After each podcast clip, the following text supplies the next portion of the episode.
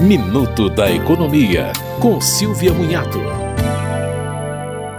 O governo anunciou o fim da bandeira de escassez hídrica de R$ 14,20 por cada 100 kWh a partir de 16 de abril. A bandeira estava sendo cobrada desde setembro de 2021 para quem não era beneficiário da tarifa social de energia. A ideia inicial era que a bandeira vigorasse até o final de abril, mas a situação das usinas hidrelétricas é considerada tranquila. Mas se a medição ocorreu até o dia 16 de abril, o consumidor ainda vai pagar a tarifa extra na próxima conta. E vale lembrar que as distribuidoras devem começar a ter reajustes tarifários a partir de agora.